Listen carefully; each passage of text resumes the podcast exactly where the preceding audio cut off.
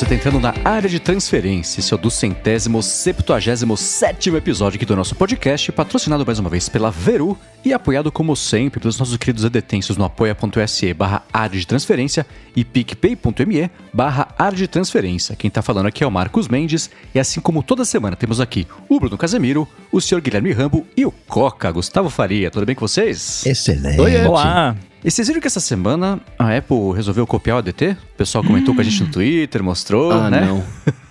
não. Opa, quero saber mais. O que Me aconteceu conte, foi me que ela conte. mandou um e-mail empolgando a galera pra WWDC e, e funcionou. Tô empolgadíssimo, imagino que vocês também.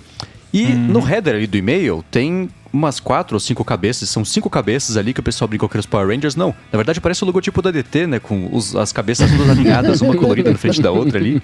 E eu até compartilhei no Twitter do ADT essa semana que um dos candidatos à capa do ADT, que por pouco não foi, inclusive, era justamente uma arte parecidíssima com essa, só que com as nossas quatro cabeças ao invés dessa disposição, sei lá, circular, é, estarem alinhadinhas assim, parecida com, com essa da capa do que, a Apple mandou ali. E por isso, inclusive, para você que prestou atenção no capítulo aqui do, do, do episódio, esse capítulo tem a nova a- uma arte que eu fiz rapidinho brincando aqui com isso, em homenagem à homenagem que a Apple fez aqui a gente. Mas eu quero falar da WWDC é que na semana que vem não podemos esquecer que vai ter o tradicionalíssimo episódio do Bola de Cristal pra gente tentar acertar, é isso. chutar e ver ou o Coca ou o Rambo mais uma vez ganharem.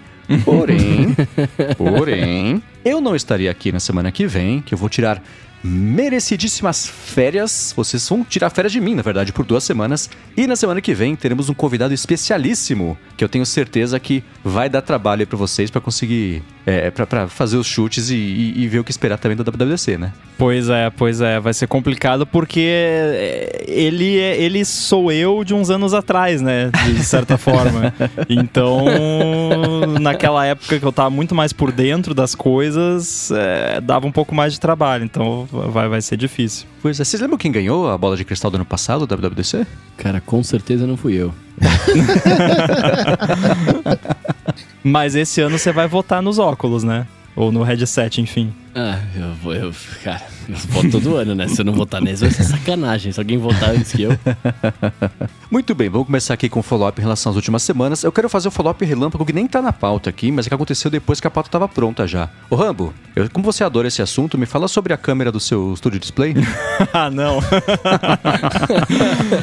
é, eu atualizei aqui pro, pro macOS 12.4 essa semana e aí eu lembrei que, que tinha. Eu, eu fiz uma participação ao vivo ontem numa parada e aí eu, antes, assim, um pouquinho antes da- do negócio, eu lembrei, pô, saiu uma atualização, deixa eu ver se eu consigo instalar rapidinho aqui pra, né, já ficar testando aqui, ver se melhorou. E, cara, melhorou bastante, assim, eu até mandei um comparativo lá, se você quiser pode até botar aí no- nas notas. Melhorou, melhorou, assim, é, aquela imagem antes que parecia um boneco de cera, todo lavado, cheio de blur e ruído e coisa, agora tá com contraste, com a saturação normal, né? Isso que eu tô com uma luz, aqui na gravação ao vivo, eu tô com uma, lu- uma iluminação ruim, que eu tenho uma luz bem em cima de mim aqui, não é o ideal, né? Mas ah, pra mim agora tá quase tão boa quanto a do iPad, se não a mesma coisa. Eu não comparei com a do iPad pra ver se tava, mas já tava ok antes para as gravações ao vivo, agora tá show,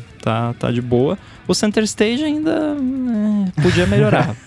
Eu acho até que assim, eles melhoraram um pouco o Center, o Center Stage supostamente com essa atualização, mas pra mim não tá parecendo tão melhor assim, porque o que eu queria é que ele fosse mais esperto na hora de seguir de fato quem tá na, na frente, né? Ele às vezes ainda dá um delayzinho que incomoda, até parece, no meu caso, que parece que tá dando mais do que antes, mas a imagem tá, tá boa. Então, quem sabe na próxima fica tudo bom, né? é, né? É, pra gente que tá acostumado a mexer com imagem, a imagem tá menos lavada, tá, tá mais. Como diz, diria é, o Jesse Pinkman, os pretos estão mais profundos, né? Então. Ficou pra TV lá. Então é. é, tá, É. tá melhor, tá na direção certa, né? É um. É, para quem mexe com o Photoshop, é aquele S-curve que você faz lá no, no- É. no Curves. Você abaixa ali o de, o de baixo, sobe um pouquinho de cima, né? Dá um pouquinho mais de contraste, dá uma arredondadinha ali na, na imagem, agora Isso tá aí. show. Se tivesse saído assim, o povo não tinha reclamado. Essa é a minha, a minha impressão. Agora tá, É. tá ok. Não, teria reclamado que o povo reclama de tudo, né? Mas te- teria sido uma reclamação men com menos fundamento, né? Teria sido. Aí o pessoal ia falar que era física quântica, né? Muito bem, agora começando de verdade aqui com os follow-ups em relação às últimas semanas. Na verdade, é um, é um follow meio follow-old, porque a Microsoft essa semana fez aqui a, a Microsoft Build, né, a conferência que ela faz para desenvolvedores, e ela anunciou uma coisa que a gente especulou há muito tempo que poderia acontecer, que já tinha dicas, na verdade, do que ia acontecer, mas a própria Microsoft falou: não, não, não, isso é talvez para frente e tal, que é computador ARM. Né, Windows investindo, ARM, menos foco em Intel, e ela anunciou o, o que chamou de projeto Volterra, que é tipo um Mac Mini, mal comparando, mas para explicar rapidinho aqui o que, que ele é. É um computador pequenininho que vai ter um processador Snapdragon, que, ela não, que não foi é, é, detalhado exatamente qual que vai ser esse Snapdragon, mas que é, é- ele vai ser voltado também só para. Não vai nem ser vendido para o grande público. É um, é computador voltado para pesquisadores, coisa para inteligência artificial e- e e ajudar nisso aí. E já- vai ser uma versão do Windows que vai vir chegar cheia de programas que já estão também adaptados ali para rodar em ARM, tipo o, como é que chama lá o Virtual Studio e enfim o terminal, Visual é coisa Studio. você, o Visual Studio, isso, é, confundi. Então é, é, é o caminho que a gente achou que isso que poderia acontecer, né? E aí quando a Apple anunciou lá, primeiro na verdade o kit de transição com o Mac Mini e depois é, é, enfim, os Macs a gente já conhece que tem os processadores é, todos do- do- feitos ali pela Apple e a gente achou na época que era um caminho meio inevitável que i- ia ser inaugurado e que todo mundo ia não seguir, mas adotar também depois, né? E a Microsoft confirmou um pouquinho dessa teoria, né? Por enquanto só para um público limitado, mas motivo tem, né? Eu acho que essa pegada da, do público limitado é, é o que demonstra bem assim a diferença de capacidade, não técnica, mas assim de mercado mesmo e de como as empresas funcionam de jeitos diferentes, porque é incrível a gente, né, ainda naquela pegada de tá tudo maravilhoso e ninguém tá feliz, né? Mas é incrível a, a, a capacidade que a Apple tem de fazer transições. E eles fizeram isso várias vezes.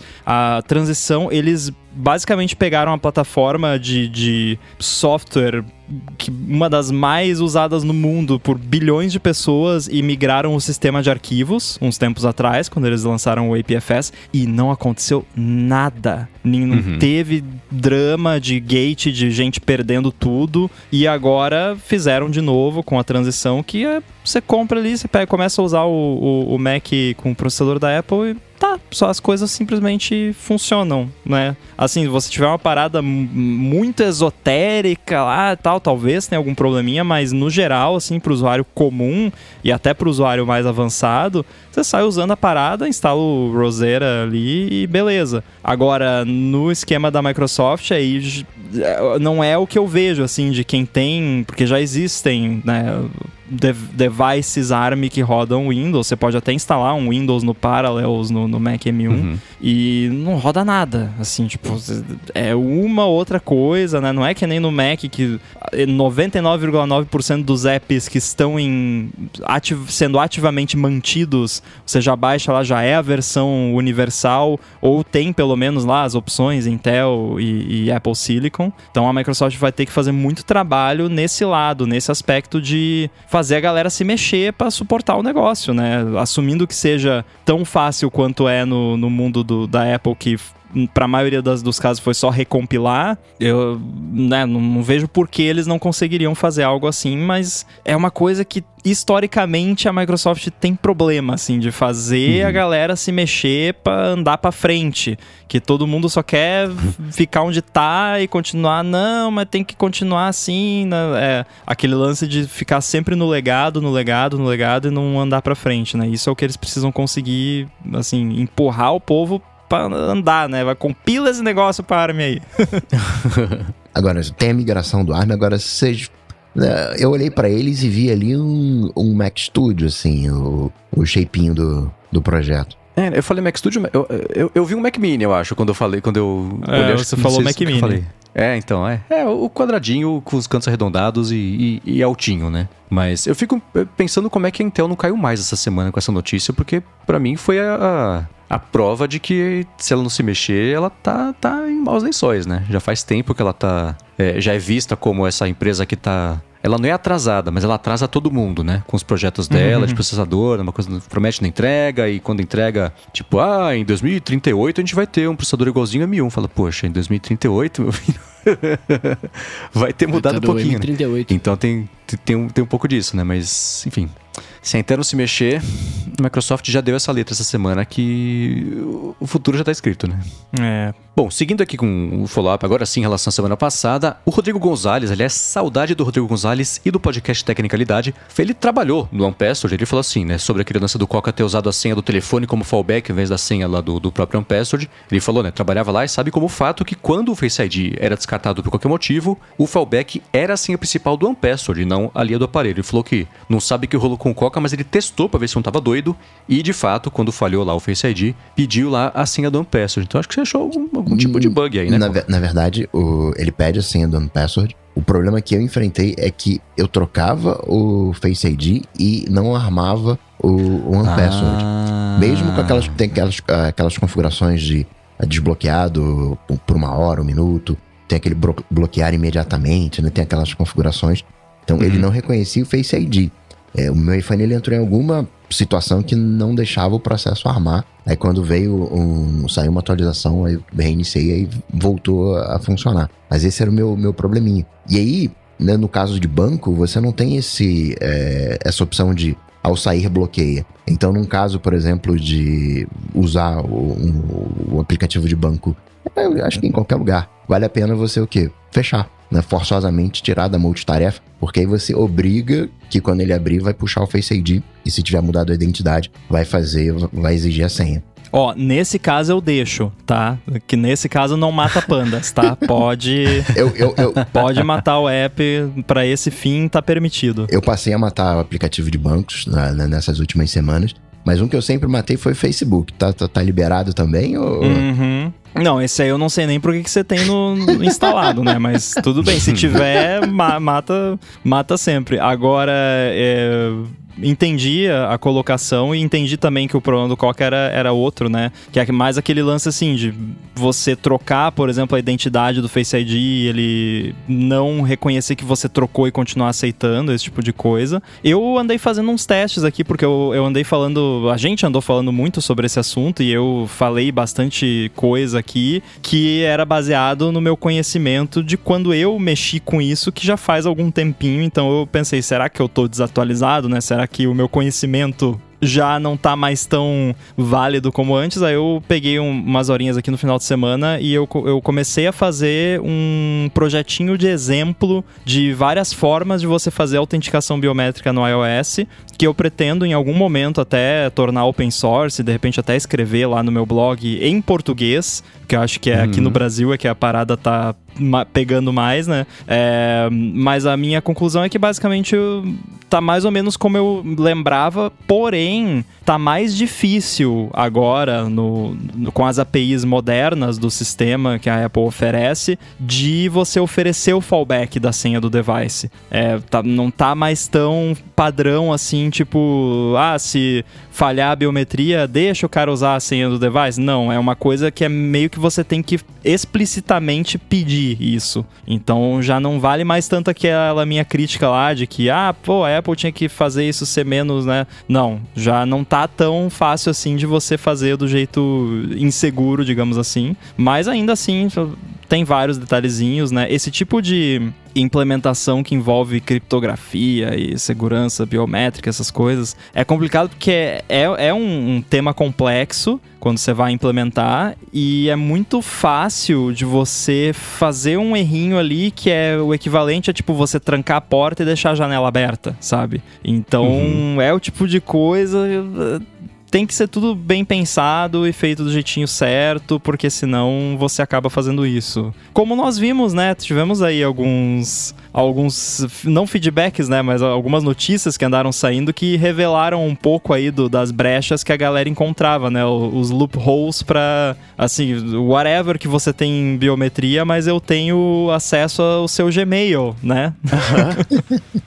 e aí tá feito estrago, né? Exatamente. Eu acho até que eu cheguei a falar disso na semana passada, de fazer uma busca no teu celular, no seu Evernote, por, pelo teu CPF, né? Da, daquelas informações que você não cons não deveria tem certas informações que são públicas e não deveria ter nenhum problema de você divulgá-las. CPF é uma delas. O problema é que a gente. A gente não, né? As empresas usam CPF de maneira errada, acha que é um dado privado e saem usando né, isso como forma de, de validação. Mas essa é uma das maneiras de você entrar no, entre aspas, né, no Nubank, PicPay, Mercado Pago, porque lá no teu Gmail não tem a biometria. E aí você vai lá no Gmail, vai caçando as informações, confirmações, né, e, e com isso consegue acessar, né, resumidamente, consegue acessar PicPay, Mercado Pago e Nubank e provavelmente outros também. Mas isso é um, é um baita do problema, na verdade, né? Porque a gente no Brasil, principalmente falando, né? A gente te, tá vindo aí de uma série de vazamentos de dados de uma galera. Então, o CPF hoje, ele é zero mais zero, zero privado,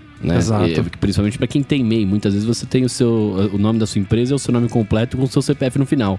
Não, cara, não é muitas vezes, é sempre. É, sempre. É, foi e, mal. Não, é e qualquer pessoa, fantasia, né? cara, se você tem empresa, qualquer tipo de empresa, limitada, MEI, ME, whatever, vai estar o seu nome, CPF, telefone, do endereço, né? Claro que depende, né? Por exemplo, eu e o Mendes temos uma empresa, né? A gente fez ali o máximo possível para esconder o máximo dos dados que deu, mas assim, nome uhum. CPF é batata. Com certeza, qualquer pessoa que quiser saber seu nome e seu CPF é molezinha de encontrar na internet, principalmente se você tiver empresa. Se tiver empresa, esquece. Já, já tá lá. E se você registrou empresa com seu endereço, tá o seu endereço também. Se tem o seu telefone, se tem o seu telefone também, ferrou. Então, empresa usar como método de verificação CPF, data de nascimento, Cara, isso é, é muito fácil você descobrir as, essas informações de qualquer uhum. pessoa do Brasil ou do mundo até. Não, eu acabei de eu, eu acabei de googar o meu, o meu nome aqui e eu achei meus dados. Isso é um perigo. é, é, um, é bizarro. aí, nesse, nesse caso, ainda precisa conhecer você, né? Tudo mais. Você é uma figura pública, ok. Mas você ter no seu próprio aparelho, você não deveria ter. Porque o bandido tá lá, ele, ele, teoricamente não sabe seu nome, né? Talvez até consiga achar seu nome, vai no Google. Mas certas informações. Ah, abre o settings, tá, vai estar tá lá o seu iCloud lá, fulano de tal. É. Pronto.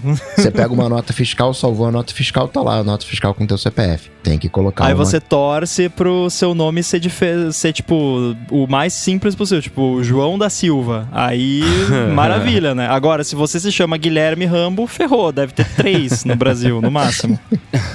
É, né? É que essa, a gente especulou tanto sobre jeitos muito, né? Os malabarismos, não é muito malabarismos. É, primeiro, né? Quando o ladrão pede a senha do telefone, na hora que tá te roubando, game over, não tem o que fazer, porque mesmo, por exemplo, esse negócio agora do, do Nubank, eles já mudaram como é que era o esquema, mas como é que era antes, né? O, o, Gmail não tem ainda nenhuma biometria, né? Se abre o aplicativo, ele abre, não tem como, não tem como proteger com senha. E o Gmail, que é o que a maioria das pessoas usam, tem um monte de e-mail com um monte de dados, um monte de cadastro. A pessoa, sei lá, a pessoa costuma voar, tem o número do passaporte, tem, todos os documentos estão lá. Em algum momento, algum do, todos os documentos seus passaram pelo Gmail de algum jeito, né? Com algum, certeza. Uma coisinha. Então tá tudo lá, né? Então, usando com, com, o CPF na mão e com o Gmail na mão, mesmo que não fosse o e-mail cadastrado no Nubank, dá pra falar assim: ah, tô sem acesso ao meu e-mail. Ah, então tá bom. Então põe seu e-mail aqui pra gente mandar o link de redefinir a senha. Pronto, né? Então, não era muito uhum. malabarismo, era só é, é, procurar pelo, sei lá, o, o, o, ponto de falha. Por azar de todo mundo que tem o telefone roubado, é um dos mais comuns do mundo, que era essa combinação Gmail e, e os aplicativos, mas mesmo assim, né? Ah, agora trocou, agora ele pede necessariamente para você usar ou impressão digital, ou o rosto, ou a senha do telefone. Então, não, mesmo assim, né? Trocou o sistema, tá não sei o que lá, mas você pediu a senha, você passar. E passe, por favor, para continuar vivo. Tá no mesmo, né? Então é. é para variar, a explicação era muito mais simples do que a gente imaginava Sim. que era nessas situações, né?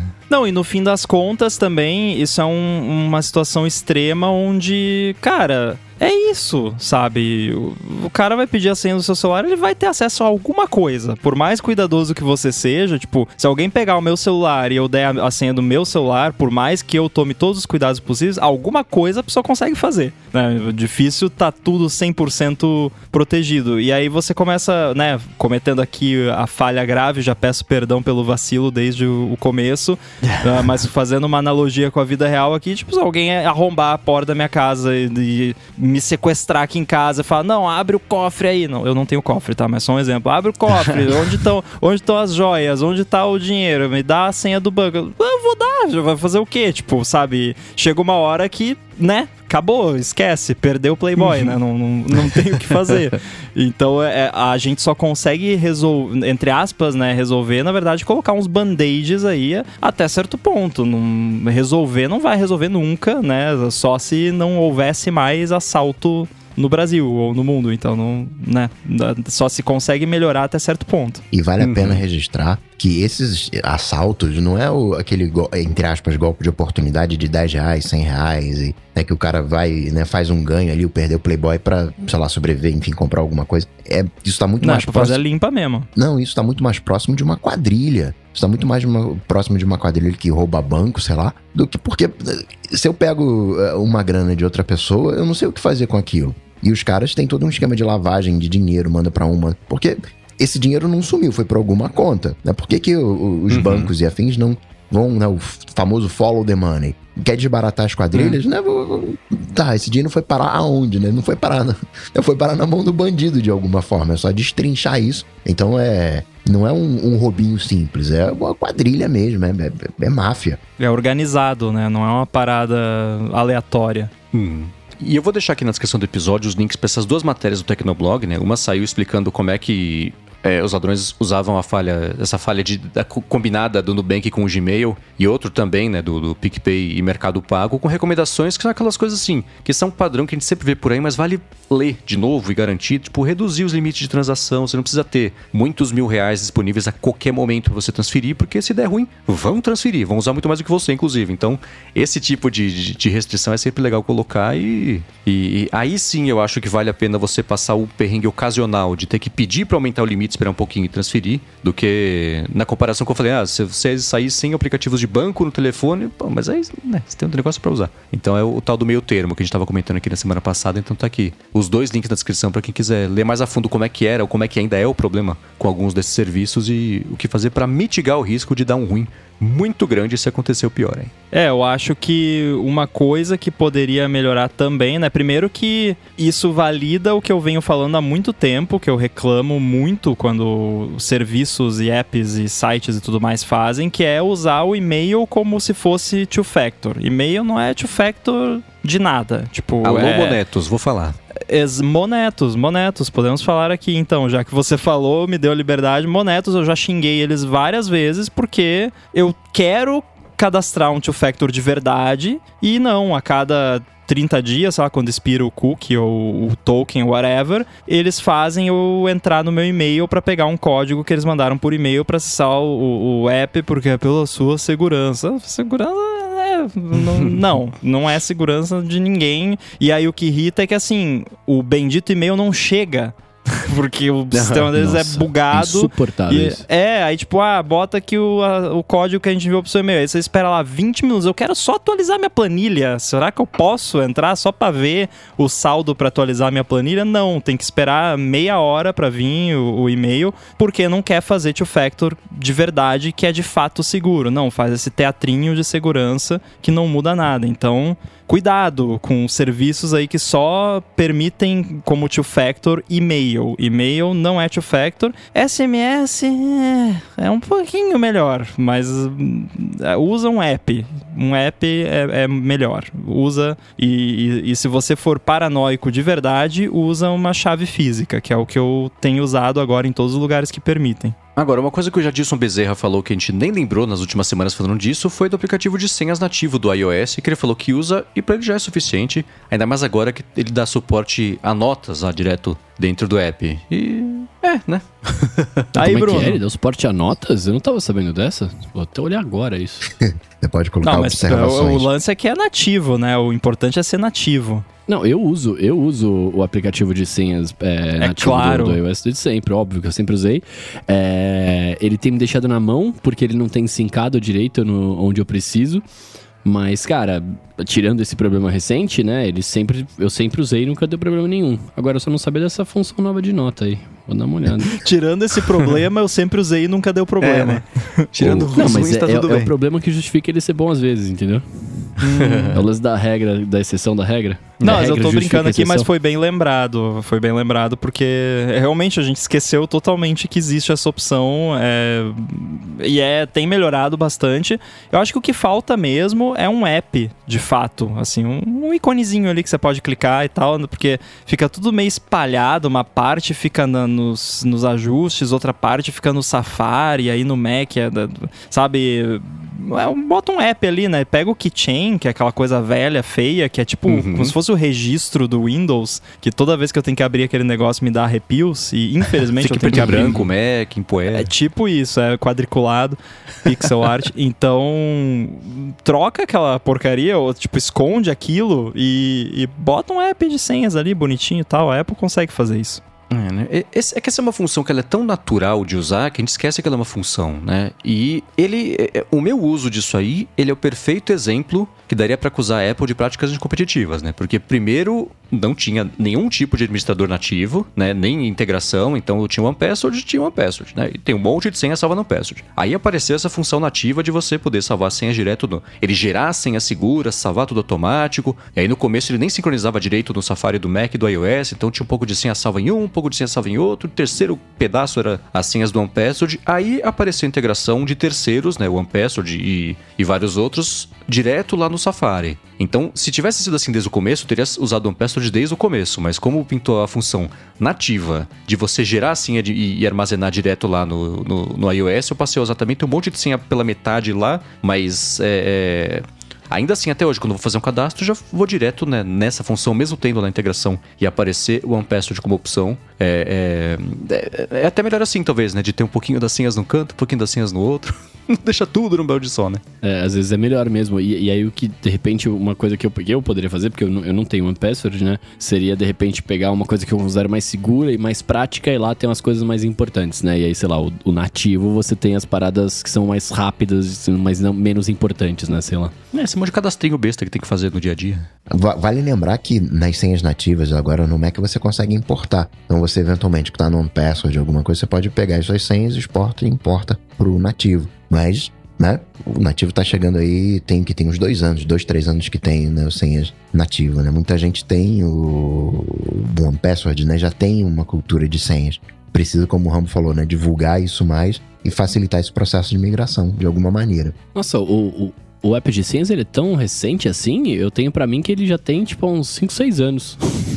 Não, app não tem, né? Não existe. Não, é app, de não, é função, a, né? função é. de, de O que eu falei que eu, né? Não, a função de senhas, é, ela já tem um tempo, mas ela era muito limitada, né? Foi mais recentemente, por exemplo, acho que foi ano passado que ganhou suporte a, a two-factor, né? Nativo, tipo One Password da vida e tal. Se bem que o two-factor eu tenho mudado aqui porque eu comecei a ficar mais paranoico, então quando eu uso de app eu tenho usado um app separado, porque todos os ovos na mesma cesta, né? Aquela história. Então, por mais que reduza a conveniência, né? Tá, é um trade-off, né? Nesse caso, eu, eu aceito é, esse inconveniente. É de 2017 a função, vou caçar rapidinho aqui. Ah, então, tá vendo? Eu sabia que ela tinha há, há bastante tempo.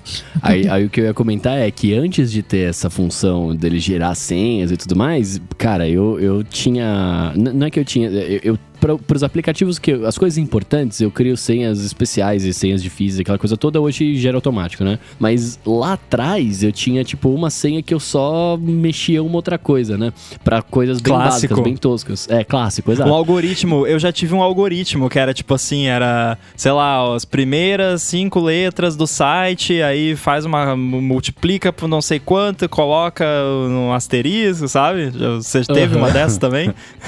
Eu não tinha uma coisa tão, tão coisa de multiplicar e etc. Mas eu tinha, eu tinha uma que era, era o padrão, e aí eu mexia nesse padrão, né? Tipo, Uhum. pra eu lembrar o, mais ou menos como que eu chegava nela. Chama algoritmo isso, tá vendo?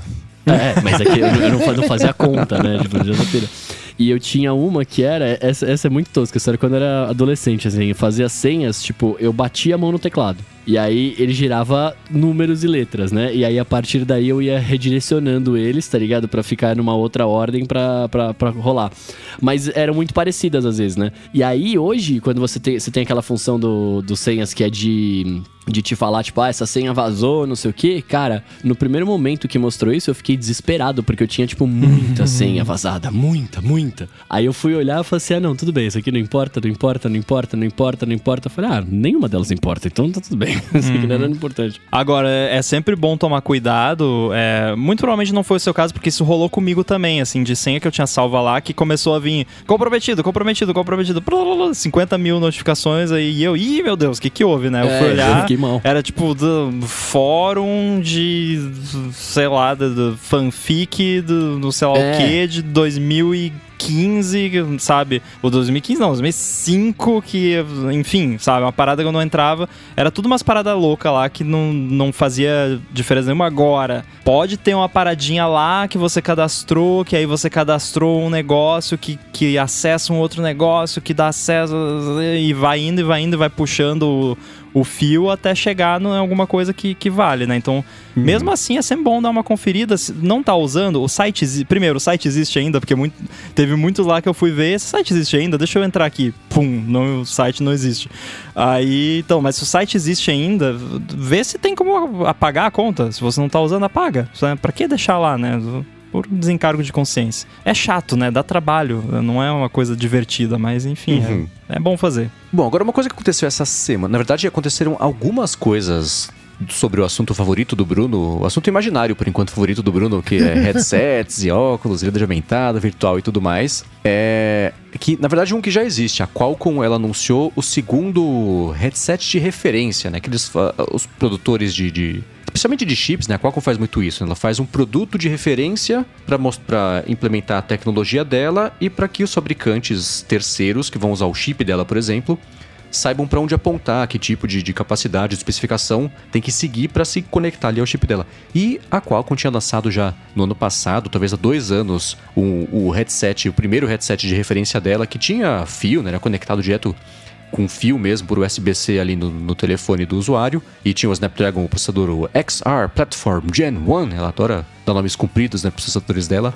E ela anunciou nessa semana, ou na semana passada, viram notícia essa semana, a segunda geração desse headset, que eu não sei vocês, mas eu achei muito bacana a possibilidade dele já ser pequeno, pelo menos aqui no, na foto de conceito do, do headset, e sem fio, né? E ter uma capacidade de transmissão de dados é, e tudo mais sem fio. Comparando, eu vou deixar aqui na descrição do episódio a comparação do primeiro com o segundo, quer dizer, do primeiro com o atual, né? Eu achei o atual mais feio, ele parece mais atrasado do que o primeiro, né? Mas talvez seja porque agora ele está chegando perto do que dá pra fazer versus o que fica só no mundo das ideias e das intenções ali. Mas vocês viram isso aí? Alguma coisa chamou mais a atenção de vocês sobre o headset aí? Você achou atrasado? É que Ele tá mais atrasado do que ele era? Eu, eu achei bem mais futurista o, o design dele, assim. É, então, o, o primeiro, pra quem não vai conseguir acessar, ele parece mais óculos escuros tradicionais. Então você Sim. tem uma separação, as lentes separadas, né? Você tem dois quadrados, retângulos arredondados, circulares ali com cada um com a sua lente, tem câmeras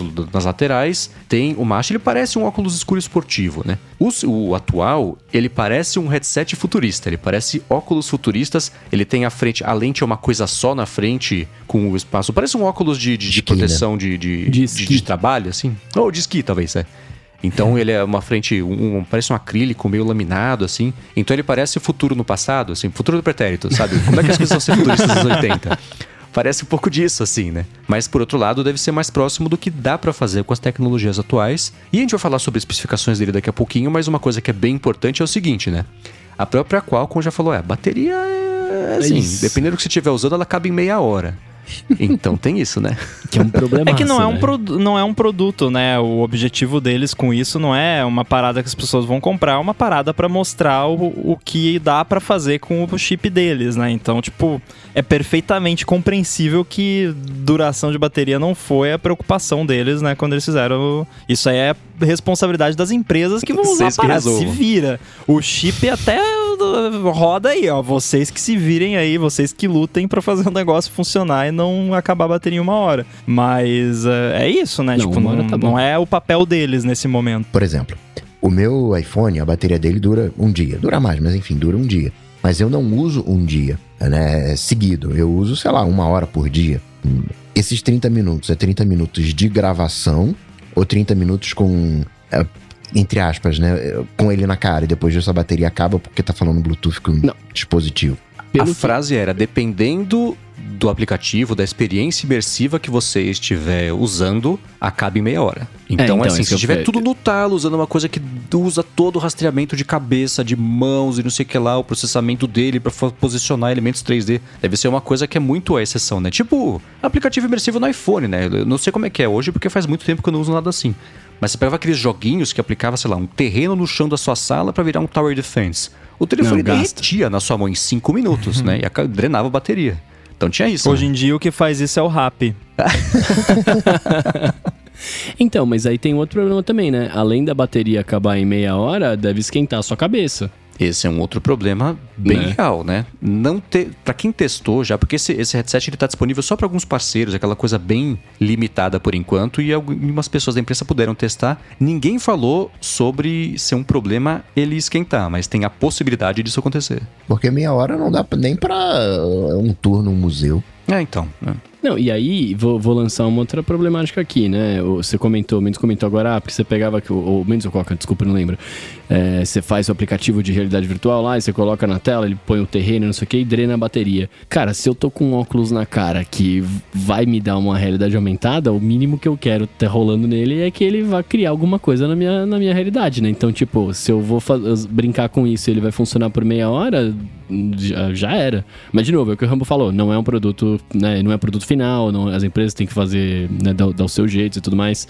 É, mas sei lá, eu, eu, eu confesso que eu, eu não posso falar nada além de achei irado demais, né? Eu, obviamente que eu vou gostar, né? A Meta, ela não chegou a. a falar, "Ó, não sei o que, que eu vou fazer com o metaverso. Meio que né, deu pra trás nesse sentido.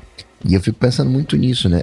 Tem certas coisas que quem faz, em- bem entre aspas, é o programador. Que nem quando inventaram programação orientada a objeto. Fala o programador que fez lá o jeitão dele, colocar as funções dentro do, né, encapsular. Aí depois veio todo um conceito de análise orientada a objetos, né? Com base naquilo que foi inventado que a galera passa a usar e aí vê a possibilidade.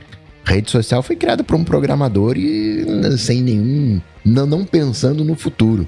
E hoje a gente chega num Facebook, nas redes sociais que a gente tem hoje. E esses óculos passam por isso também. A gente não sabe. É tudo. Ah, dá pra fazer isso, dá pra fazer aquilo outro. Mas só quando cair na rua mesmo que a gente vai ver como que a galera vai usar. É, eu acho que o, o exemplo mais claro recente disso é o Apple Watch, né? Que no anúncio lá era, ah, não, pra você mandar o seu batimento do seu coração aqui pro seu amiguinho e, e para você ver as pessoinhas e, e usar o walkie-talkie, que depois não lançou e tal, e, e depois mudou totalmente. Aí eles viram, não, isso é bom mesmo, é pra fitness, é pra galera fazer exercício e tudo mais. E, e- e deu certo, né? Não, não O- deu errado. É, o o próprio iPhone, o próprio iPhone originalmente era um navegador. Não, aplicativo, não, é, é web app, não, você vai ser no navegador. E não foi o que rolou, né? A gente é viciado em aplicativo. O Bruno falou sobre, né, o negócio tem que ser imersivo ali, me fazer. Eles até uma coisa que aconteceu foi um retrocesso e de novo é um retrocesso na verdade agora por estar mais próximo do que é possível fazer. é, eles reduziram o ângulo de visão da camada imersiva aplicada por cima do, do, do seu ambiente real, né? Então era 45 é, graus é, na, na, na, na diagonal caiu para 40. É como se fosse polegadas, então acho que pelo que eu tô vendo aqui, eles vão começar a medir o ângulo de visão na diagonal para ser um paralelo com polegadas de, de, de tamanho de tela. Então caiu para 40 graus, que é pouco, né? Eu não lembro quanto que era. Eu vou caçar aqui rapidinho daqui a pouco quanto que era do HoloLens, que eu já achava bastante. O primeiro, né, que eu testei, que era do, do Breno Masi, que era bastante limitado, mas é o tipo de coisa que depois de um tempinho você. o seu cérebro reajusta para considerar, que nem do cinema, né? Reajusta para considerar aquela área como se fosse o seu full screen, né? Ou sua visão total, relevando tudo que tá ali em volta, né? Sim. O, o Coca, vocês estão, o Coca não, vocês todos estão falando de aplicação, né, do que o Ram falou do Apple Watch e tal. É, eu fico falando direto, ah, eu quero isso, eu quero aquilo, eu quero o óculos, mas, cara, isso, eu, eu falo muito isso na, na zoeira, né, assim, o que eu acho de verdade de um, de um headset assim, e aí eu posso estar balmeirizando aqui, mas eu acho que uma vez lançado uma parada pro público mainstream, cara, eu acho que eu, acho um pouco difícil assim de pegar. Eu acho que ele seria uma parada muito mais focada em, em, trabalho e de repente em pessoas que precisam, sei lá, vai fazer inspeção de alguma coisa. Você olha para aquele bagulho lá, a lente já lê o QR Code, já te traz informações de um tanque de alguma coisa e tal, do que de fato 100% no dia a dia, sabe? Pelo menos nos primeiros anos de que essa, que essa parada estiver rolando, saca?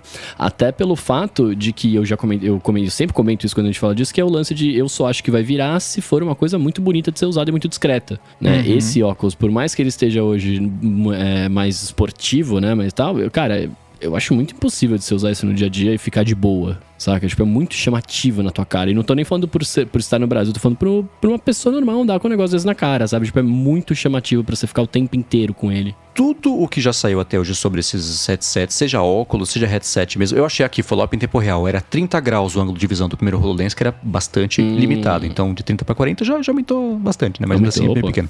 Mas, de qualquer forma, é, todos esses headsets, eles são o, o, mistério que ninguém conseguiu, na verdade, o desafio que ninguém conseguiu resolver é me entregue um benefício que justifique eu andar com esse trem na minha cara. Eu usar esse negócio, né? Porque tem muito de, ah, isso aqui as pessoas vão ficar desconectadas do mundo. É um negócio que na frente do rosto, vai ficar desconectado. É que nem você falar, ah, eu vou usar o relógio, mas meu pulso vai ficar desconectado do ambiente. Vai, é pra isso que tá aí o negócio. Fica assim. Então. Você vai não ficar dá com pra... cara de óculos. É. tipo o Kiko, né? Quando foi lá pra.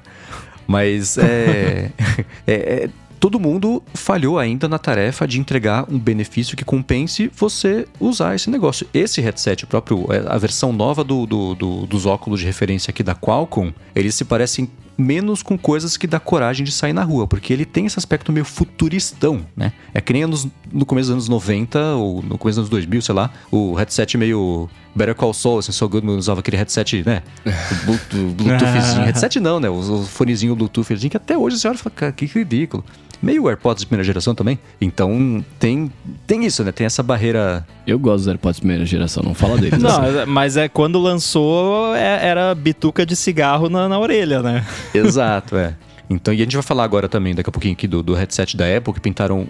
Não sei se são novidades, né? Porque essa é uma notícia que a cada três semanas ela aparece de novo com, com detalhes que tentam não ser novos. Assim, novidades. Assim, é, exato. exatamente. Mas é, é, tá, o desafio é esse, né?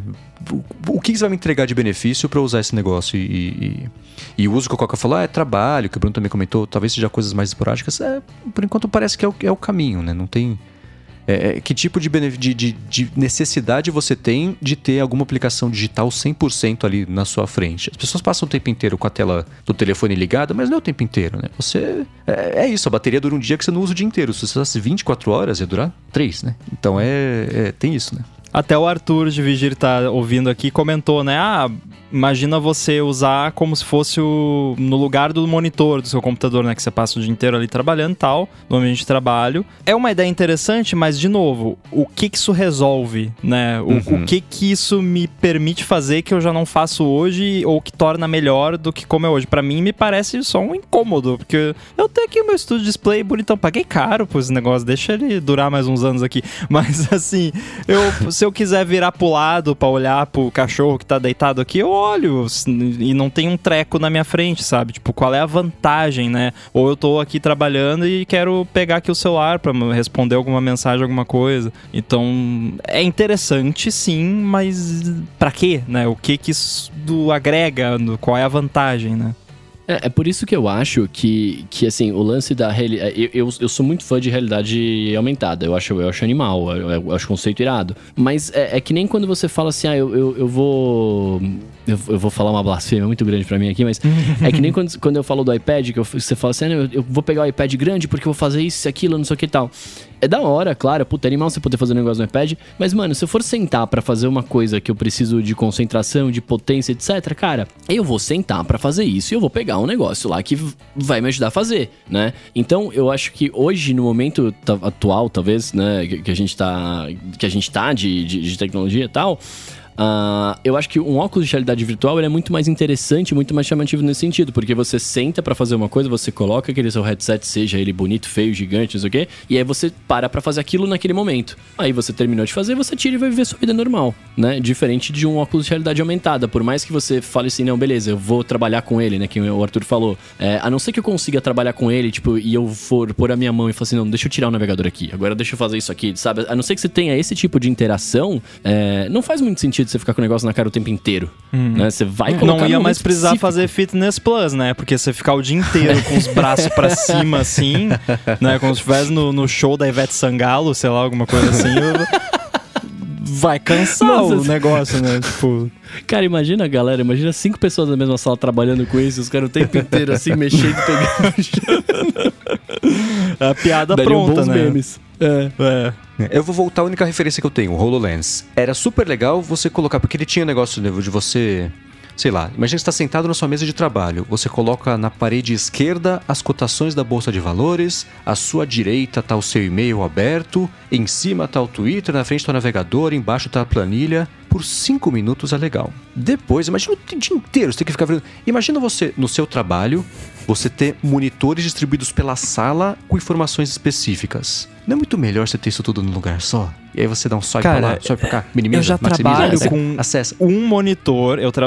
A galera acha estranho, que geralmente programador é mais, né? Eu trabalho com um monitor, geralmente com uma janela aberta de cada vez, porque senão uhum. eu não consigo, tipo, me distrai. Não, não, não é uma parada que no meu cérebro não funciona desse jeito. Eu faço uma coisa de cada vez. Eu não faço multitasking, comigo não rola. Eu não uhum. sou um M1, eu sou um Intel 486. Então, é, você falou isso aí, eu já fiquei. A ansiedade aqui, já quase peguei um remedinho aqui já para tomar, porque não dá, porque os negócios ah, tem a planilha. Mas pra que, que eu quero tudo isso na minha cara ao mesmo tempo?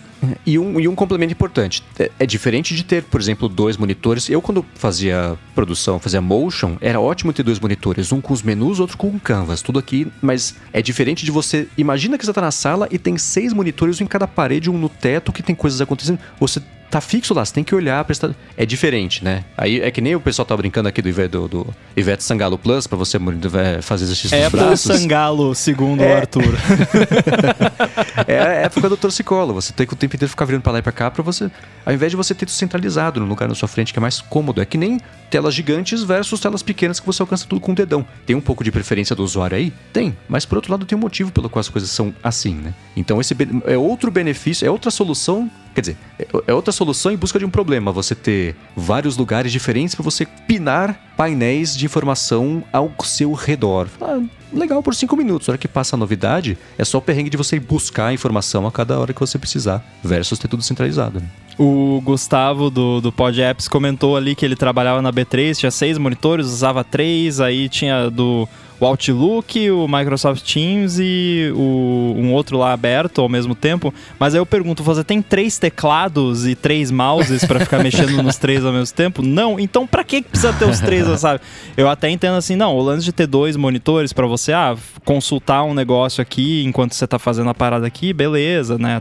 Até vai. É, mas, né? É, é um lance assim, o computador tem janelas, tem o conceito de janelas que podem ser redimensionadas e trazidas para frente, jogadas uhum. para trás. Então, sei lá, um command tab resolve, né? É, isso me lembrou a situação é. de, de, de, como é que era o. Como eles faziam The Good Place, a série. A sala de escritores, de, de, de roteiristas, tinha, sei lá, 15 roteiristas, 15 monitores e um teclado. Era um por vez que fazia, ele ia contribuir, escrevendo, sei lá, né, pra você conseguir fazer. Caraca, e essa galera tinha que ter um- uma sintonia boa, né? Você podia dar uma briga aí. Não, me devolve esse teclado aqui, né?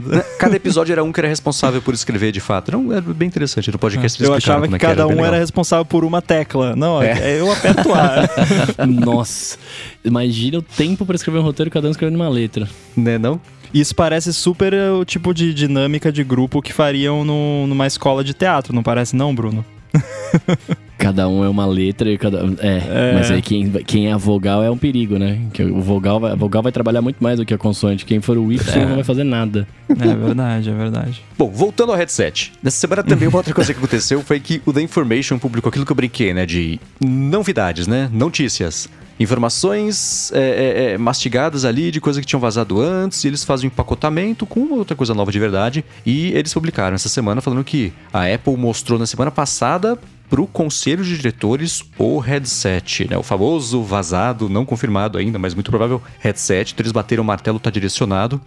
E que uma coisa que já tinha pintado faz um tempo, acho que na mão do Mark Gurman da Bloomberg, e agora é, rolou de novo, é que a Apple escolheu, ao invés de usar um modelo, eles estavam na- não na dúvida, mas tinha vários projetos é, rodando em, em paralelo ali para poder ver qual seria o melhor caminho, e o caminho definido foi o de, de ser um headset independente, não vai estar conectado ali por fio, né, no iPhone, no Mac. Tipo, na verdade, o que a gente acabou de comentar aqui do, do, do headset de referência da Qualcomm e que ele por isso ele vai ser um pouquinho menos poderoso, né? Por outro lado, já estavam sendo feitos os chips, todos os processadores, coprocessadores, né, para poder fazer ele funcionar. Então, mesmo definindo o caminho depois, eles ficaram meio é, é, engessados nessa estrutura de, de, de, de funcionamento que já estava definida, independente de qual seria o projeto.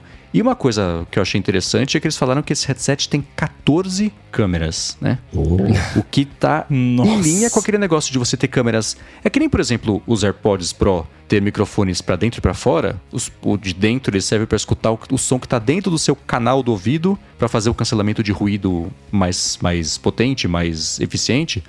Com headset também parece que é uma coisa assim, porque ele tem, é, dizem, né, vai ter câmeras e sensores pra poder saber pra onde você tá olhando e isso se refletir no objeto 3D sendo projetado no seu olho, né? Para fazer sentido ali a, a tridimensionalidade de verdade do objeto, fora para medir o ambiente e também provavelmente ali o acompanhamento de movimento das mãos, né? Que é uma coisa que Outra coisa também que esse, o, o, o da Qualcomm também tem. Por isso que eu comentei, né? Que é curioso, as duas notícias terem saído juntas é porque alguém não quis perder o bonde, né? Alguém quis falar eu também. Não dá pra saber quem foi ainda.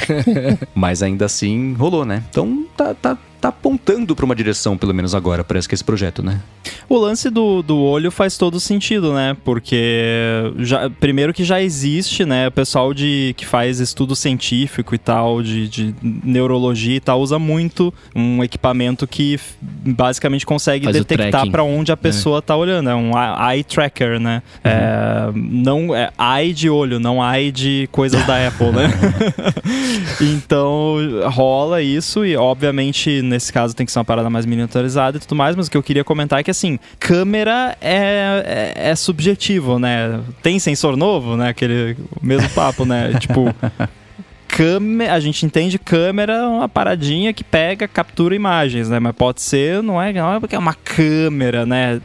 Você pode, né? Tipo, ah, o sensor infravermelho lá da, da- que recebe lá o sinal do controle da sua TV, tecnicamente é uma câmera, né? O, o leitor de código de barra do, do mercado lá, do caixa, é uma câmera, teoricamente, assim, tecnicamente. Então, né, 14 câmeras, não é que tem 14 bolotas atrás que nem o iPhone tem 3, né? Tipo, ali, ah, tem um LiDAR. na hora que você tá com ele, né? É, tipo, tem um pontinho ali que vai medir uma parada específica. Não é que são 14, né? Só pra explicar, porque tem gente que ouve 14 câmeras e, e já pensa, né? "Oh, vou tirar 14 fotos ao mesmo tempo?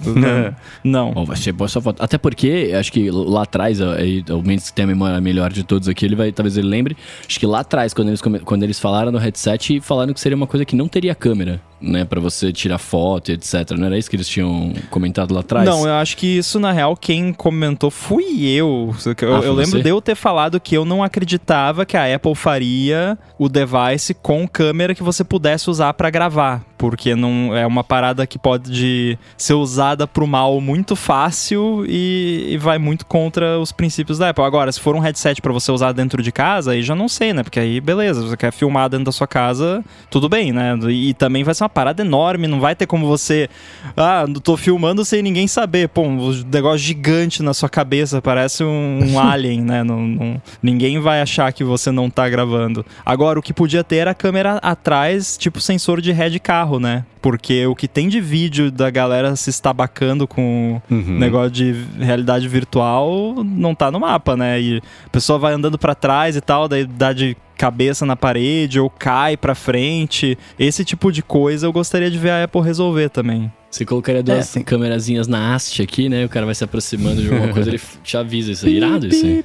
Tipo o sensor de ponto cego de carro, quando acende a luzinha na lateral ali. Isso. É, essas, toda tecnologia nova tem seus machucados, né? Ou seus, seus problemas. É que nem o Wii, que o controle saia voando da mão do povo, batia na televisão, quebrava a TV, ou dava na testa. Sempre hum. tem essas coisas, né? É adaptação disso aí. Então... Ah, vai ter algum gate, com certeza, né? Vai ah, ter é. o, sei lá, o tontura gate, alguma coisa. Agora, o Arthur perguntou aqui, o Arthur Dividir perguntou, mas não é estranho a Apple lançar esse produto independente do iPhone? Até hoje o Apple Watch é agregado. Ele é independente, ele não está conectado com fio, mas conectado por Bluetooth, por whatever, por aí vai estar, tá, né? Ele, ele não vai ser uma relação tipo Mac e iPhone que dá para existir sem uma coisa. Ele vai estar tá conectado, só que não com fio, só porque a minha visão desse produto é que assim, o Apple Watch, é, primeiro que já dá para usar o Apple Watch desconectado de um iPhone, com aquele esquema que eles fizeram principalmente para crianças, uhum. só que para fazer o setup você ainda precisa de um iPhone. Eu acho Sim. que esse device vai ser uma parada muito parecida com isso.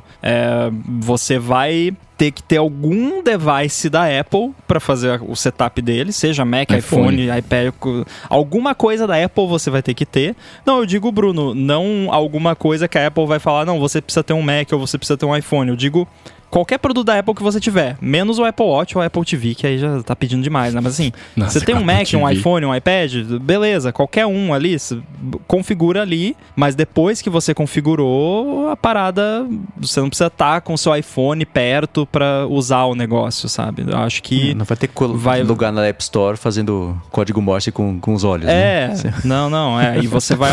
Não, mas eu, eu vou autenticar com o leitor de íris. Vai ser o Iris é ID. É verdade, né? Tá lá.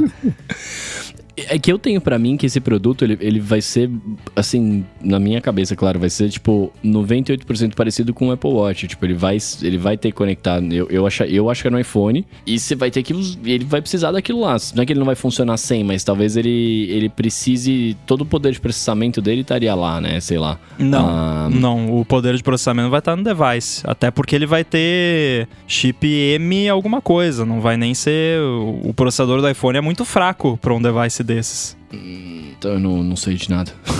não, mas o que eu quero dizer, quando, eu, quando eu falo isso, o que eu quero dizer é o seguinte: é, eu, eu, quando eu digo que, ele, que eu acho que ele vai ser parecido com o Apple é porque eu acho que ele vai de fato ser dependente. Tudo você vai controlar ele por ali e aí o que vai aparecer na sua, o que vai aparecer na, na no seu display, etc, é o que você configurar a partir do seu do, do smartphone, né, do iPhone. Porque e também depende do, eu, eu acho, né, depende do foco da, da parada. Quando eles falaram, ah, não vai ter fio, vai ser uma coisa mais independente, não sei o que, não sei o que lá. É, mano, a primeira coisa que eu pensei é óbvio que não vai ter fio, não é possível, porque se não for ter fio, aí não vai ser focado em, é, se for ter fio, aí ele vai ter um outro foco, tipo, por exemplo, games pra caramba, né, que acho que até na matéria fala isso, né, que eles decidiram não não focar tanto em game, etc tal.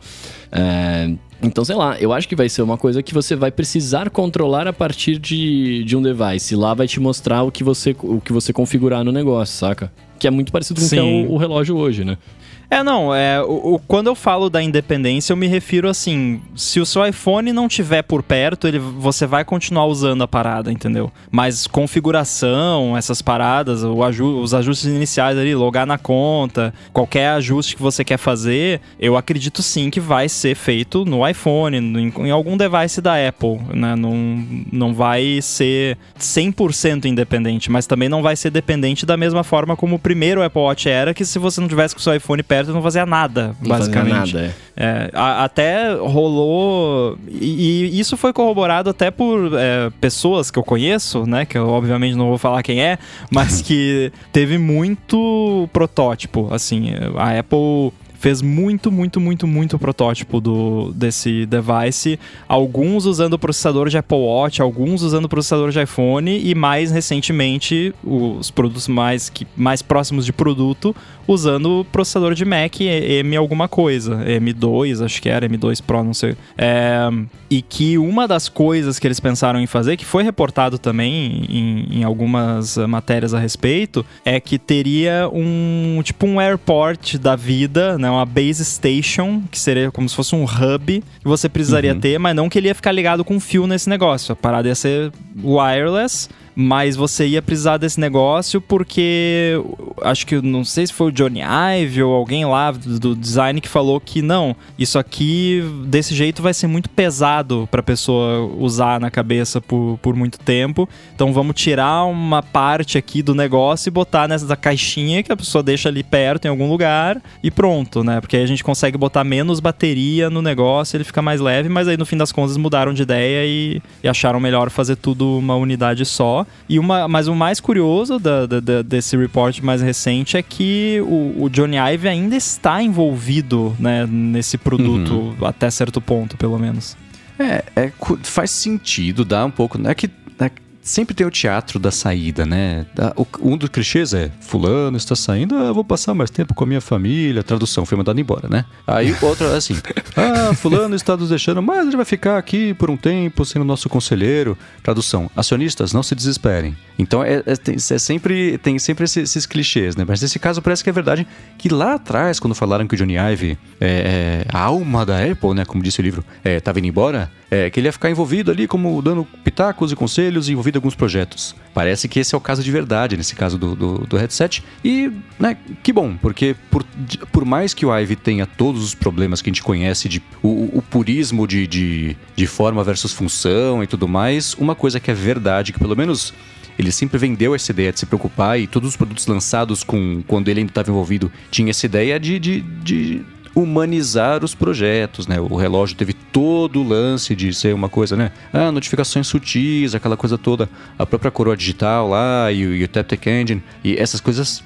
que existem até hoje, né? Você, é, esses conceitos básicos da interação do negócio com o seu corpo estão é, lá até hoje, então acho que com ele é, na jogada pelo menos pode ajudar a pelo menos ser chato no purismo dessa parte de forma versus função que, que funciona, que traz benefícios, né? Que é aquela coisa de assim, ah, isso vai ser fino desse jeito e virem-se. Não no caso de, de você tirar portas e, e, poder de processamento sobre o negócio ser fino, mas é, ele envolvido lá eu vejo como uma coisa boa, sem ter ideia do que tá por vir, mas eu, eu fico mais tranquilo, não sei, sabendo que ele está envolvido do que ele não estar envolvido nesse projeto específico. É, o que a Apple costuma conseguir fazer, que a gente já falou várias vezes e vale relembrar, é justamente pegar essas coisas que são meio de nicho, meio uma parada muito nerd, muito avançada pro público geral, digamos assim, e trazer de uma forma que as pessoas conseguem se conectar com aquilo, Verdade. né? E uhum tomara que eles consigam fazer de novo com essa categoria de produto. Tô torcendo para que eles consigam, porque eu quero muito ver utilidade nisso me parece muito legal, mas a, a, vocês veem toda a conversa que eu fico tipo, tá, mas para que que eu quero esse negócio, né? Então eu tô desesperado para que a Apple me, me mostre, ó, ó, Ramo, tá aqui, ó, você quer, agora dá os 3 mil dólares aí, né? que vai ser caro eu, o negócio. É, vai ser, cara. Eu tô, eu, fico, eu tô falando um monte de coisa aqui, né, desacreditando e tudo mais, mas, cara, eu, eu dependendo do preço, né? Claro, talvez eu, eu, muito provavelmente eu compre, mas eu vou comprar na, na vibe do tipo assim, cara, eu vou comprar e vou descobrir depois que eu comprar como que eu vou encaixar isso na minha vida, saca? Porque, tipo, eu, eu, eu, eu, eu estou mais discre é, descrente do que crente na, na funcionalidade, assim, no dia a dia, manja. Mas assim como no caso do Apple Watch, a Apple vai lançar e depois as pessoas vão dizer para ela como é que elas vão usar, ela vai fazer direito. Vai certamente vai ser é. assim, né? Nem ela sabe exatamente é como é que vai ser, porque é. muitas possibilidades, né? Sim, sim. É, tem também o que a galera vai criar, né? Que eu acabei de brincar aqui, né? Eu vou comprar porque eu sou programador, né? Desculpa para tudo, né? que desculpinha, então, né? É, é, vamos ver, né? Vamos ver. Eu tô bem curioso. Agora, esse lance deles já estarem. Já, né? Eu falo, já, já dei aqui a, o spoiler do que eu vou comentar, né? Mas deles já estarem demonstrando para entre aspas, executivos a ponto de alguém que participou desses arranjos vazar, ou seja, não é só Tim Cook, Craig e, e Eric Q, é não, né, uma galera mais assim externa. Uhum. Quando que vai anunciar isso aí? Que tipo, será? Se eles já estavam dando demonstração assim pra galera, digamos, entre aspas, qualquer pessoa há umas semanas atrás, né? Curioso isso. Por, Rambo, tem que não tô falando que vai, vai ser anunciado na WWDC. Não, esse não, é também não tô sai. falando que não, também não tô falando que não vai acontecer, mas assim, vai acontecer esse ano. Eu acho que desse ano não, não tem como passar. Esse é o ano do, do Linux no desktop, o ano do podcast no Brasil e o ano que a Apple vai finalmente anunciar essa parada. Porque se ela já né, você já chegou nesse nível de deles se sentirem confortáveis de chamar uma galera que não tá dentro do projeto ali com os milhões de NDAs e ó, oh, vem aqui ver, né?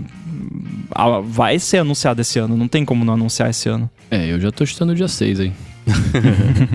Agora, você citar, alguém citou rapidinho sobre, acho que foi o Bruno, né, de que a Apple talvez não fosse querer ela própria dar foco em jogos, né? Que deixa, deixa isso para quem sabe o que tá fazendo, porque gente sabe que Apple e jogos, né? Tá aí o Pippin, que não deixa ninguém mentir. Mas ainda assim, é, pintou uma outra notícia envolvendo a Apple e o mundo dos jogos aí nessa semana. Mas antes de falar sobre ela, eu quero falar aqui sobre a Veru, que tá patrocinando mais esse episódio do ADT e tá com uma oferta especial aqui para você que gosta de café e escuta aqui o podcast. A Veru é um serviço muito bacana, inclusive eu uso, o Rambo usa, de assinatura de cafés e eles procuram por pequenos produtores de cafés por todo o Brasil e mandam uma vez por mês para sua casa um café bem gostoso que, olha, faz, faz, faz, acho que já faz um ano, ou mais de um ano, certamente mais de um ano que eu assino, e foi difícil eles errarem, né? É sempre gostoso mesmo. E é bacana que o café vem sempre com uma explicação sobre quem que é o produtor, como é que é o café, altitude, pontuação. Você vai aprendendo é, é, sobre as diferentes formas de, de, consumir café com isso. E o legal é que você pode escolher exatamente como você quiser a sua assinatura. Você pode escolher, por exemplo, receber só o grão torrado, que é como eu e o Rambo recebemos, e aí você pode moer em casa se tiver um moedor. Você pode escolher se você quer o grão mais torrado, menos torrado. Você pode escolher receber em pó ou então em cápsula também para você usar na sua maquininha aí de, de expresso em casa. E o legal é que você tem total controle. Se você quiser, você, você não tem assina, não tem fidelidade, ou se você quiser, você também pode assinar por um ano é, sem é, para já resolver isso de uma vez, né? Foi o que eu fiz assim que eles lançaram a assinatura anual, já migrei, porque, enfim, não tenho por que parar, mas se eu quisesse, eu poderia parar. E o bacana também é que todo mês, quando eles mandam o café, eles mandam sempre uma surpresinha. Às vezes é uma comidinha, né? Já teve, por exemplo, no mês passado foi uns biscoitinhos de nata, teve queijo desidratado, um parmesão que era bem gostoso, desidratado. Teve coisa também que chegou, às vezes chega, sei lá, um pôster para você marcando de onde são os cafés, uma bolsinha ecológica também, que é uma eco bag, né? Que é bem bacana também. E a oferta aqui para quem escuta o ADT é a seguinte: se você acessar o link veru.café/adt, é V-E-R-O-O, com dois Os mesmo, ponto café barra ADT, você ganha 15 reais de desconto no seu primeiro pedido. Então com esse desconto vai ser muito difícil você achar um café tão gostoso para receber em casa ainda por cima e, é claro, né? Ainda ajudar aqui o ADT a mostrar para Veru que vale a pena continuar anunciando aqui com a gente. Então acessa lá veru.café/adt e garante 15 reais de desconto no seu primeiro pedido, sua primeira mensalidade ali com a Veru. Muitíssimo obrigado a Veru pelo patrocínio contínuo aqui do ADT. Valeu. Valeu. Veru. Valeu! Vamos lá, nessa semana apareceu um rumor que, dentre todas as possibilidades que falar, ah, Apple devia comprar a empresa X, insira qualquer praticamente empresa aqui, eu não tinha visto ainda. Um rumor de que a Apple conversou com a Electronic Arts, a EA, né, para possivelmente é, comprar. A EA está conversando com algumas empresas também, conversou com a Amazon, conversou com a Disney, mas a Apple conversou, não se sabe ainda se essa conversa evoluiu, se ainda está na mesa a Apple comprar, mas de um jeito muito estranho que ainda não sei articular com, com 100% de certeza, que a gente pode explorar por isso aqui no finalzinho do episódio, talvez eu saiba, faz um pouco de sentido, né? Ou não? Eu acho que faz, eu acho que faz sentido, até porque eles estão investindo, né, em bastante coisa. A Apple Arcade, o caramba, faz total sentido é, a querer adquirir uma empresa que manja de, de videogames, né, de, de, de jogos eletrônicos. É, mas eu não sei, eu sou um pouco cético com relação a, a, a essa compra, saca? Porque eles eles têm, eles têm né, comprado. Se você for pegar o Apple Arcade, eu sou assinante do Arcade e eu, eu baixo jogos lá tal. Se você for ver, eles estão pegando grandes clássicos lá dentro e colocando, tipo, que fizeram sucesso no iOS faz muito tempo, né? Tipo, o Angry Birds da vida, é, o Fruit Ninja, essas coisas que lá atrás eles, eles bombavam. Então, sim, eles, vão, eles comprariam uma EA pra poder agregar lá e talvez até fazer uma Apple TV funcionar mais, mais forte com jogos e tal, até pra tentar virar um, um leve console e tudo mais. Mas sei lá, eu, eu sou cético porque eu acho que, cara, não faz sentido pro grande público, talvez. Mas gran- E quando eu digo grande público, eu digo pro cara que compra o iPhone muito mais pelo status ou só porque sim, saca? Tipo, acho estranho. Faz mais sentido ter parcerias do que comprar, né? Do que ter, ter o próprio jogo. É. Né? Comprando é a. o- quanto é que ela pagaria, né? Qual, qual o valor hoje tá, tá na EA? Ela tá com 39 bilhões de avaliação no mercado. É, não sei se, se vale, né? E certamente não teria né, os jogos pra PC. Não, sei. É legal pra ver, né? Vou- vou- ah, vamos conversar aí, né? Vai que eh, tá baratinho. Mas parece caro demais pro perfil da Apple. Não que ela não tem dinheiro, não, mas o que ela vai ter de benefício, né? O, com isso. É, e isso que o Coca falou, eu nem tinha pensado, mas parando pra pensar agora, a, a EA, ela faz jogos pra, pra várias plataformas, né? Tipo, é, é pra PC, inclusive. Tipo, você compra aí, você vai... A Apple mataria, né? Não faz o menor sentido você comprar a empresa e continuar fazendo é, jogo pro seu concorrente, né? Então, não sei, cara, eu acho, eu acho estranho. Eu acho Apesar que depende de que... Vai lá, vai lá, vai lá. Não, apesar de que, é, se eu não me engano, eu, eu não sou um, um assíduo jogador de games no Mac, mas eu acho que os jogos da EA acabam não rodando no Mac, né? Por outro lado, poderia ser uma, uma forma também de você ter o Mac com mais jogos e fazer ele virar também uma coisa mais, mais focada também em games, né? Então, eu acho que esse é um momento que. Por que, que eu falei que eu acho que faz sentido essa compra? Primeiro, a EA, ela tá em, em várias plataformas, né? Ela não, não tem. Ela não é só pra você jogar no Xbox, não é pra jogar só no PC, não é pra jogar no PlayStation. Ela tem os jogos que ela distribui pra todas as plataformas. O que a gente viu nos últimos anos é que todo mundo que tem esse tipo de, de, de estratégia tem migrado pro streaming de jogos, né? E isso e o streaming de jogos permitiu que jogos que eram de uma plataforma só pudessem ser jogados em todos os outros, inclusive o que foi que trouxe agora o Fortnite de volta aí do jeito muito torto pra você jogar no iOS se você quiser fazer essa ginástica só pra jogar o Fortnite no iPhone agora dá de novo, né? Então, isso deixou o acesso aos jogos fácil em todas as plataformas que não depende mais de você ter poder de fogo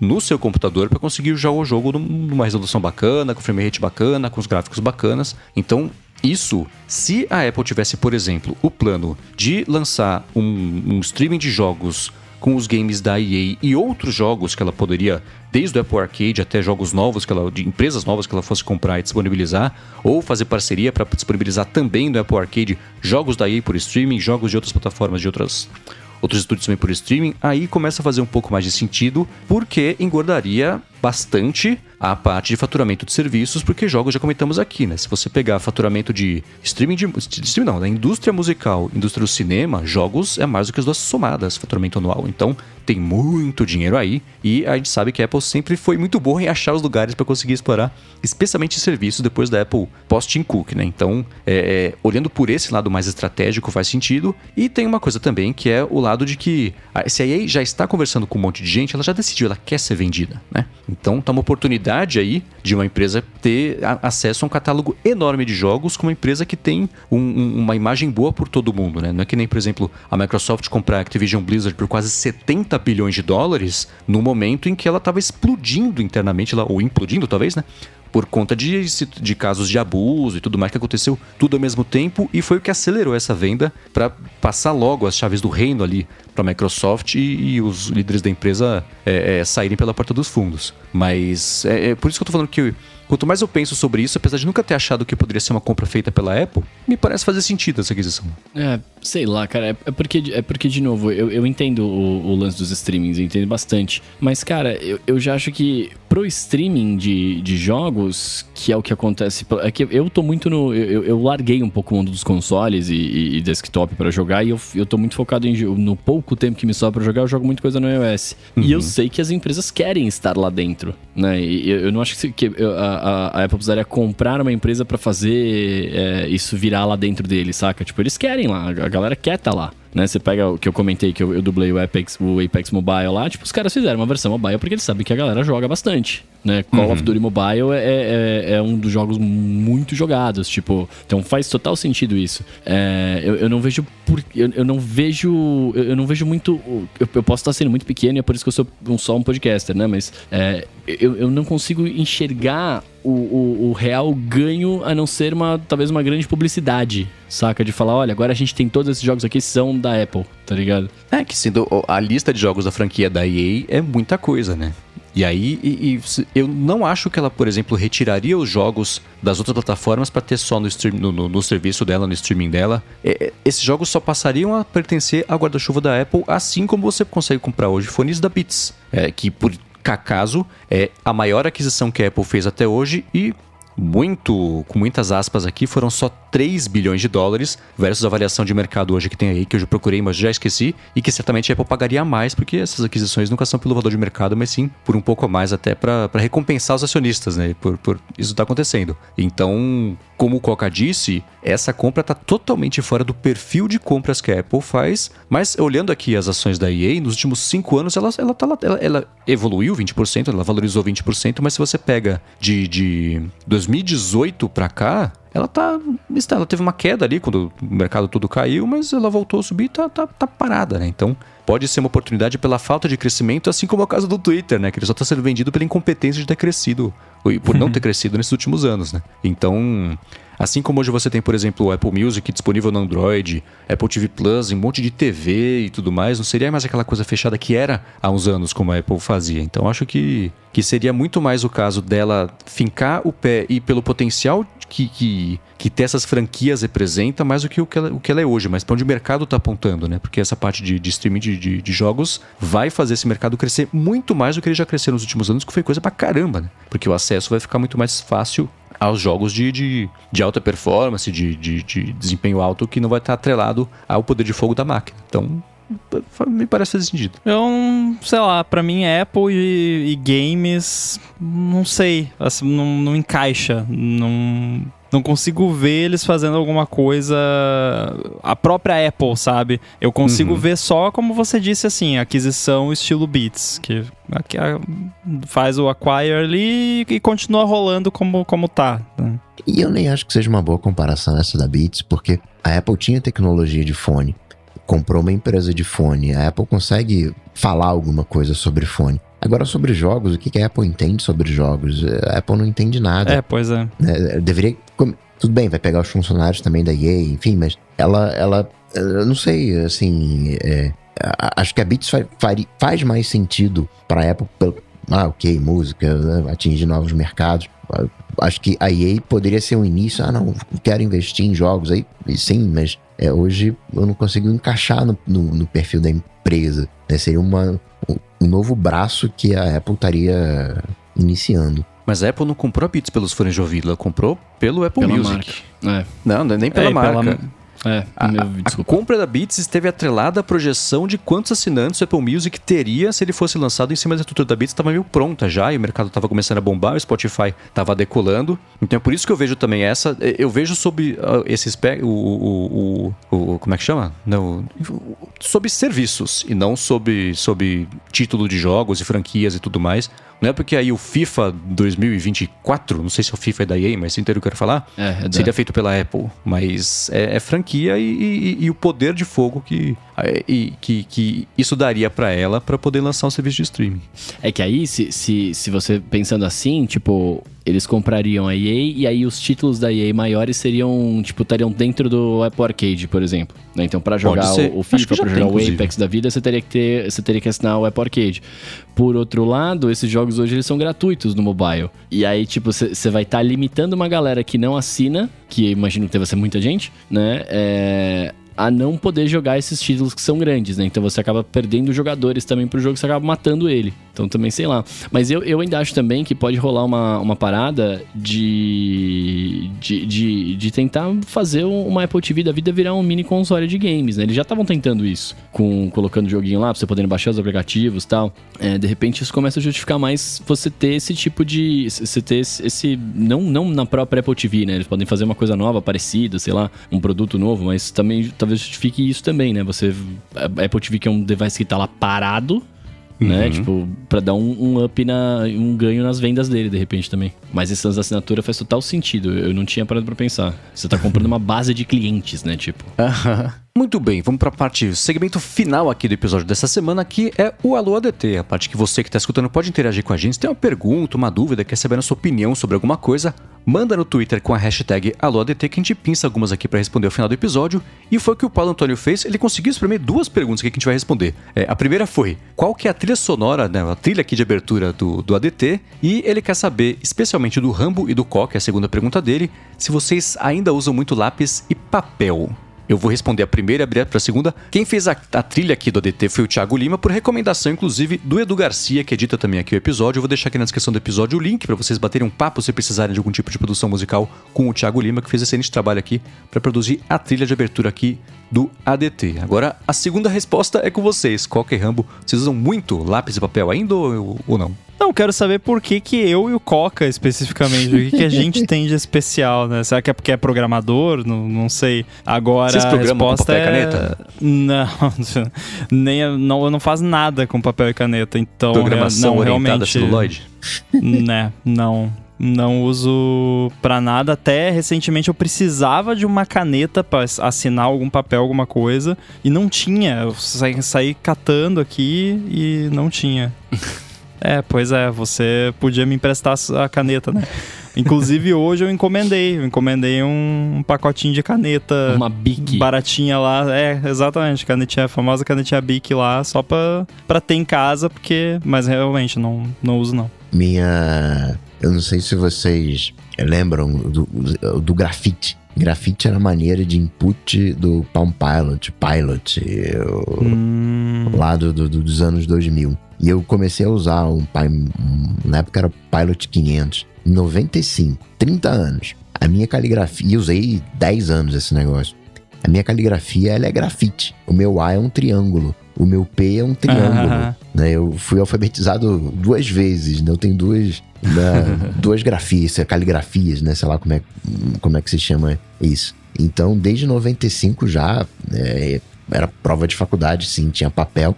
Tinha caderno também ali, mas eu já fazia as anotações no, no Pilot. Então, nesse, quando eu larguei ali em 2005, mais ou menos, sei lá, por ali, não uso mais papel. Tem uma resminha. Outro dia eu comprei uma resminha assim de 100 folhas de papel só para impressão.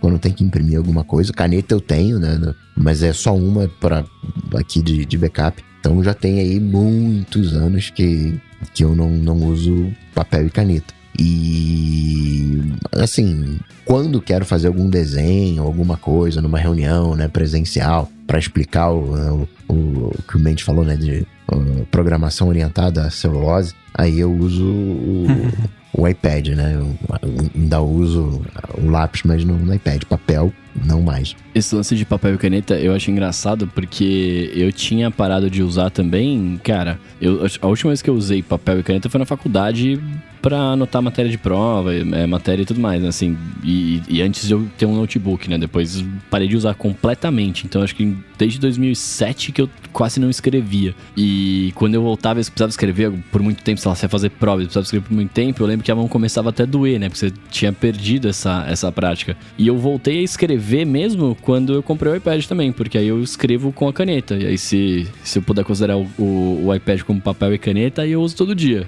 né? Tipo, por bastante tempo. Mas tirando isso também é bizarro, né? Como vem chegando as coisas, você vai deixando de fazer uma coisa que é meio básica, né? Que é escrever com a mão.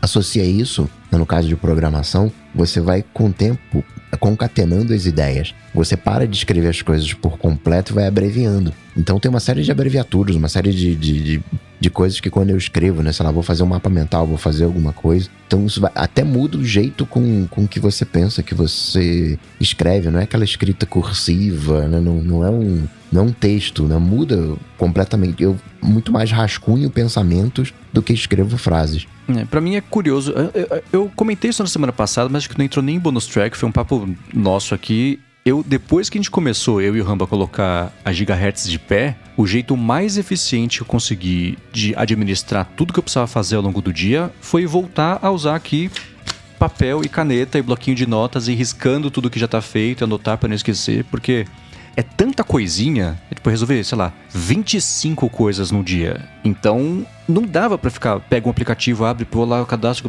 Né? É, anota aqui rapidinho, fez, risca, põe o próximo. Então, de sei lá, dois meses pra cá, eu voltei a fazer uma coisa que há muito tempo eu não fazia, que é usar papel e caneta, justamente para poder facilitar essa administração de coisas que são tão rápidas e pouquinhas, são, são muitas coisas pequenininhas para resolver. Então, é, ao invés de tentar usar um to-do, alguma coisa assim, um reminders, eu ia passar mais tempo organizando isso, cadastrando e digitando, marcando. Não, aqui papel e caneta e tem sido muito mais fácil administrar, né? Não deixar nenhum prato cair e conseguir fazer tudo ao mesmo tempo agora, que é como a gente tem feito aqui a Operação Espartana para lançar a Gigahertz, que já tem uma data de lançamento, mas ainda não está na hora de contar. Ó, se você tiver paciência, você pode tentar usar o aplicativo de, do Post-it no iPad. então. o que eu acho mais legal desse aplicativo é que se você tiver post-its de verdade, coloridos e tudo mais, você colocou num painel, você tira uma foto, ele digitaliza os post-its, digitaliza o que está escrito, organiza por cor, se você quiser, cada um vira um cor. Eu acho super legal essa tecnologia, mas hum, não, papel e caneta vai continuar eh, aqui, pelo menos por enquanto.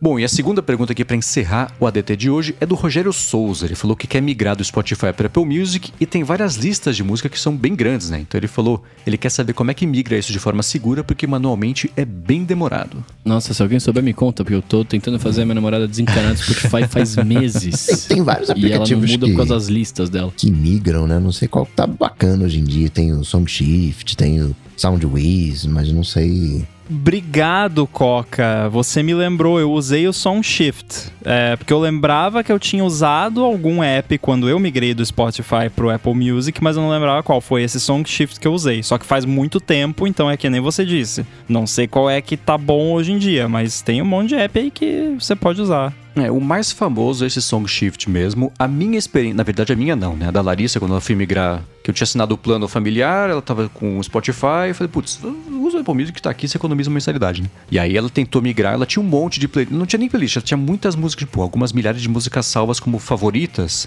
e aí uhum. não, não, bugou, não deu certo e acabou, a gente passou, assinou lá o plano, premium, transição, não sei o que, ela, deu tudo errado. Então temos aqui duas histórias de sucesso, talvez, e uma que, que não rolou. Mas esse certamente é o mais famoso de, de para esse tipo de migração. Mas eu, a minha curiosidade é o seguinte: tenta fazer, se der certo por esse método ou não, fala pra gente, Rogério, pra gente poder dar aqui como uhum. follow-up, porque eu sei que esse é um assunto que muita gente fica na dúvida e é 50-50, é né? Pode ser que funcione para você e não funcione pro outro, pode ser que funcione pro outro e não pra você. Então, mas esse Song Shift parece ser o, o, o mais usado pela galera aí para poder fazer esse tipo de transição. É, eu acho que o foco desses apps, pelo menos na época que eu fui migrar, o que me interessava era playlist. Eu queria migrar playlist, que eu tinha um monte de playlist e era isso. E ele migrou. E eu acho que esse é o foco desses serviços, porque se você for pensar o que dá mais trabalho para você configurar né, no aplicativo de música, pro Mendes não, porque ele não usa playlist, mas para quem usa playlist, é justamente você configurar suas playlists. Então, e para isso ele funcionou muito bem na época, né? Mas acho que também depende muito da que tipo de música a pessoa gosta de, de escutar, e, né? Vai que tem uma música lá que não tem no Apple Music, ou que os metadados estão muito diferentes e não consegue identificar, então paciência, né? Vai, vai mas testa aí e conta pra nós. Agora, vocês consomem playlists só que vocês montam ou que vocês encontram e adotam e, e, e assinam e marcam, favoritam, salvam, sei lá como é que chama? Eu monto, mas eu uso também as do Apple Music lá. A minha favorita é a Get Up Mix, que é as musiquinhas hum. mais uh, animadas, digamos assim. E todo, toda segunda-feira tá lá a playlist renovada. E tem um pouco de música que eu já costumo ouvir, aí um pouco de coisa nova. E aí, quando eu gosto muito de uma Get Up que eles fazem, eu vou lá e salvo na, na, na biblioteca com um outro nome, né? Tipo, eu, eu boto Get Up e e um número. Eu vou incrementando o número. daí, tipo, eu tenho várias get ups lá que, tipo, pô, essa aqui ficou boa. Então eu. Aquela eu salvo, né? Nem todas ficam boas, aí as que não ficam boas eu não salvo. Mas eu gosto bastante dessa. E tem várias, tem das favoritas que eles fazem, tem de uhum. é, música nova, enfim. É, eu gosto. Eu gosto de, dos dois, mas normalmente eu escuto playlists que eu mesmo fiz. Tá, o motivo pelo qual eu pergunto é que acontece a história toda da Larissa, ela durou dois meses no Apple Music e voltou pro Spotify. Pra ela nem de graça o Apple Music funcionou justamente por causa de playlists. Porque me parece Sim. que no Spotify tem todo um universo de playlists feitas por usuários que no Apple Music, Sim. se existe, até hoje não achei. Porque eu não consumo muito também, né? Mas é difícil. Existe- É que tem, só que o Apple Music, aí você tem que, tipo, ser amigo da pessoa. É, e, então. é, e aí nem todas as playlists são públicas. Públicas. São É, públicas. Então.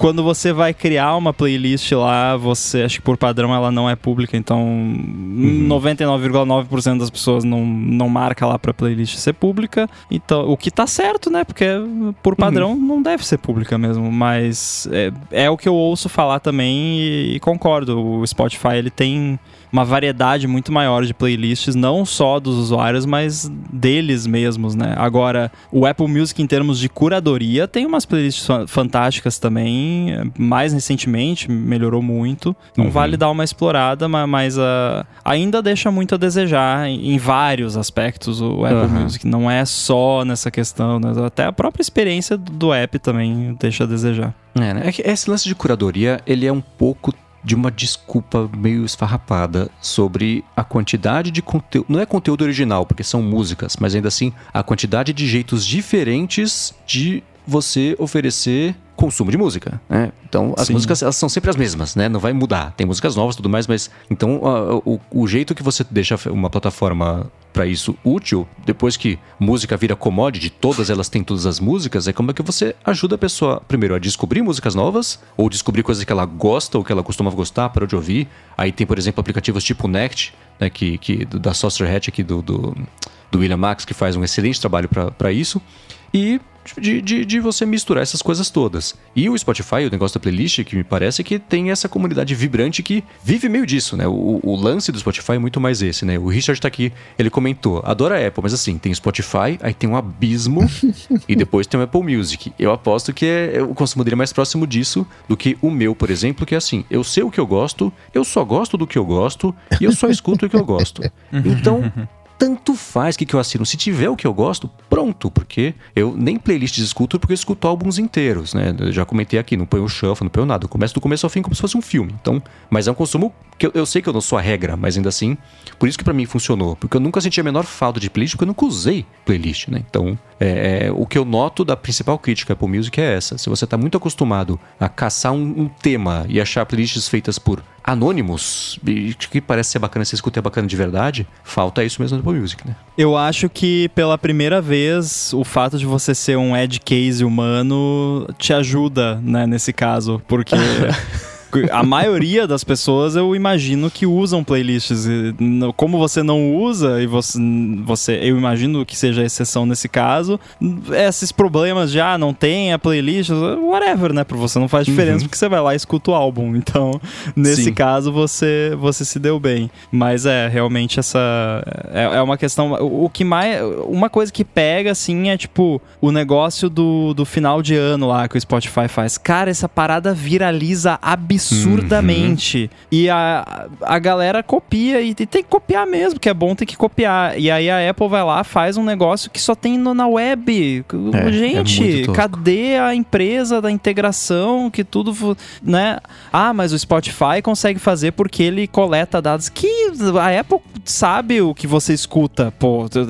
Pra funcionar o app, eles precisam saber o que você escuta. Então isso é Uhum. desculpinha esfarrapada. Faz o negócio do final do ano. a Apple Todo tem condições eles de fazer um, um negócio ano pra fazer isso e não fazem. Exato. a, a Apple tem condições de fazer um negócio melhor. Tipo, eles têm dinheiro, eles têm gente lá criativa. Ah, Eles fazem o- os videozinhos lá do, das suas fotos, dos slideshow, bonitão lá, mó maneiro. Volta e meia eu assisto algum lá. E podia fazer um negócio assim pras músicas, enfim, sei lá. Tem gente inteligente lá e com capacidade de fazer isso. Eu acho, eu tenho a sensação assim que esse lance que eles fizeram na web foi tipo, ah, o carinha lá do front-end lá do, do, do Apple Music pensou, não, deixa eu fazer um negócio aqui, ninguém vai ver, né? Aí mostrou lá pro, pro chefe, né? Ô, posso botar isso aqui? Ah, tá bom, vai, bota isso aí. E, e o, eles não fazem isso de fato porque não querem dar o braço a torcer, sabe? Tipo, não, não vamos fazer um negócio igual que o Spotify, porque aí a gente vai estar tá admitindo que. Mas, gente, é, o que é bom tem que copiar mesmo. é, isso bomba muito todo ano mesmo. Eu sou team playlist. Para mim só funciona com, com playlist. Cara, eu acho que eu nunca pus uma playlist na vida. Na verdade, se você parar pra pensar, qualquer serviço de streaming, você vai acabar entrando numa playlist, porque um, um álbum inteiro é uma playlist, né? Então, tudo é playlist na vida. Mas eu, eu, tava, eu tava ouvindo o Mendes falar e eu, é muito engraçado como eu sou o completo oposto dele, né? O Mendes é bonito, eu sou feio, o Mendes é inteligente, eu sou burro, ele é bem sucedido, eu não, tá ligado? E ele, e ele escuta álbuns inteiros e eu não. Eu, o meu uso do. do e, eu, e ele usa Apple Music e eu uso YouTube Music. É, o meu uso de. Quando eu vou ouvir música, eu falo assim: ah, eu quero ouvir a música tal. E eu não sei se o Apple Music acaba fazendo isso, porque eu, eu nunca eu nunca parei para pensar sobre ou para pesquisar isso. Mas eu, eu falo, ah, eu quero ouvir a música tal. Aí eu dou play naquela música. No YouTube Music, eu não sei se porque o Google sabe tudo da minha vida, é, eu, eu ponho uma música lá, eu ponho uma música para ouvir e aí ele fica, ele fica, cria uma playlist gigantesca lá, infinita, com só artistas e do mesmo estilo daquela, daquele, daquele que eu escolhi. Então ele me mostra, sei lá, tipo, a, é, a música do, de uma banda, aí ele põe duas de outra banda, e aí volta para mais uma daquela banda que eu, que eu dei play inicialmente, né? E vai indo assim, saca? Tipo, eu não tenho esse lance de, ah, eu quero, eu quero ouvir o álbum inteiro. Tipo, não, eu dou esse play e aí ele fica mostrando um monte de coisas relacionadas, tá ligado?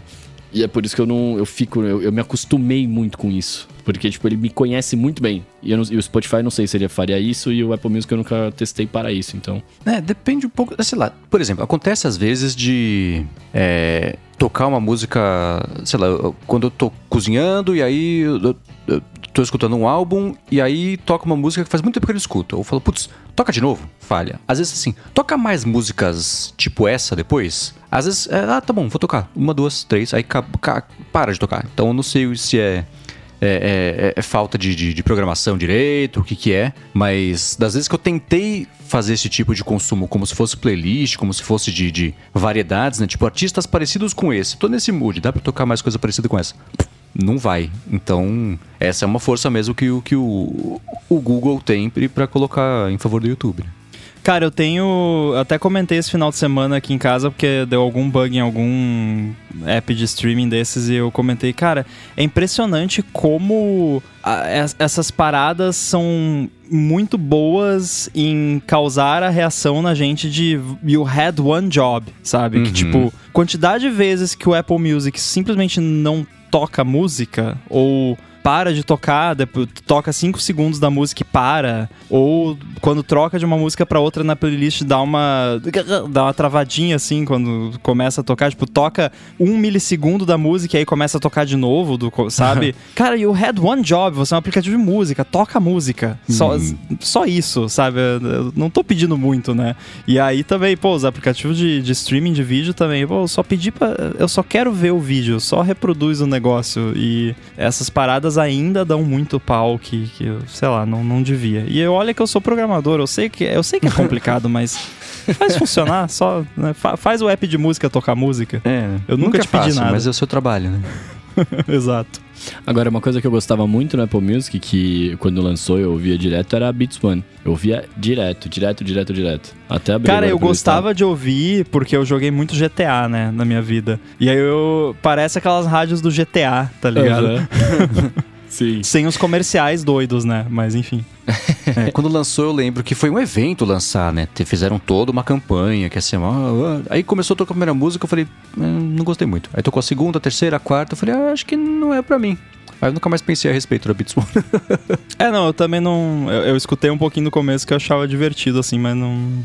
Também não pegou. Não, eu escutava porque eu tinha. Eu tenho um carinho especial por rádio, assim, ainda, né? Eu fiz curso de rádio e tudo mais, então eu tenho essa. Eu tenho essa brisa de, de curtir um pouco do, do ao vivo, sabe? E eu sinto, hoje, hoje em dia, eu sinto muito falta disso, assim. Tipo, a gente já falou isso acho que muito tempo atrás, né? Que eu falei que eu queria que o Netflix tivesse uma opção de, de me oferecer coisas ao vivo, assim, né? Eu, eu dou play lá e falo, ah, essa é programação de hoje do Netflix. Aí vai me jogando um monte de série. É, e aí eu gostava por causa disso, porque às vezes você fala, ah, tá, essa galera tá lá fazendo isso agora, eu tô acompanhando os caras aqui, né? Eu sinto um pouco, um pouco de falta disso, assim, no mundo dos streamings. Então eu ficava ouvindo bastante. Mas eu até entrei agora para ver, cara, que é outra coisa que me mata no Apple Music, que eu, eu fico muito perdido na, na interface dele aqui, né? Uh, eu entrei aqui para ver, eu não entendi ainda se a, a rádio Music One, é, Apple Music One era a, antiga Beats One, sei lá, não, não dá para entender, eu não consegui entender isso aqui.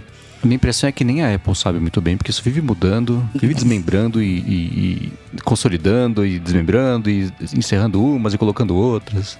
É, enfim, se você quiser encontrar os links aqui que a gente comentou ao longo do episódio, entra no área de transferência.com.br ou dá mais piada aqui nas notas do episódio. Quero mais uma vez e como sempre agradecer Eduardo Garcia aqui pela edição do podcast, agradecer os nossos queridos adetensos no apoia.se barra área de transferência e picpay.me barra área de transferência pelo apoio de vocês, agradecer, é claro, também a Veru pelo patrocínio aqui de mais esse episódio e aos meus queridos co-apresentadores aqui também de, do ADT 277 do centésimo, septuagésimo sétimo episódio aqui do ADT. Valeu, meus amigos. Eu sou arroba Bruno Underline Casemiro no Twitter, no Instagram, no TikTok mais próximo de você. Vamos lá que a gente troca uma ideia. Eu sou arroba Underline Inside no Twitter, Guilherme Rambo 2 no Instagram. E lembra também de seguir a Gigahertz lá no Twitter, que é um, um handle muito difícil, arroba Gigahertz. Para falar comigo, vocês sabem, só ir lá no Google, bate Coca-Tech que a gente troca uma bola ou lá no Instagram, arroba coca.tech. Boa, eu sou o MV Sementes no Twitter. Escrevo-os todo, na verdade nem todo sábado mais, toda semana, quando pinta assunto bacana para escrever, a gente escreve e publica lá no ifeed.pt. E muito em breve estarei no ar com alguns podcasts bem bacanas na Gigahertz, então siga lá o arroba Gigahertz. E é isso aí, tudo de posto, a gente volta na semana que vem. Valeu, tchau, Valeu. tchau.